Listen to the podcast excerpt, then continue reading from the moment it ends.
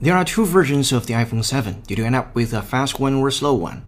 It's not just storage and screen size that differentiates between the different iPhone 7 models. There are also significant performance between the different models. Apple makes it seem like there are only two different iPhone 7 models, the iPhone 7 and the iPhone 7 Plus. Beyond that, the only difference that's listed is the storage capacity. But new tests suggest that the cheaper 32GB versions have significantly poorer performance than their more expensive counterparts, and that some also display significantly poorer 4G performance. Write performance for the 32GB iPhone 7 was only 42 Mbps, where the 128GB iPhone 7 was over 8 times faster, at 341 Mbps. This is something that the user is likely to notice, especially when loading apps and data onto the device. From ZDNet.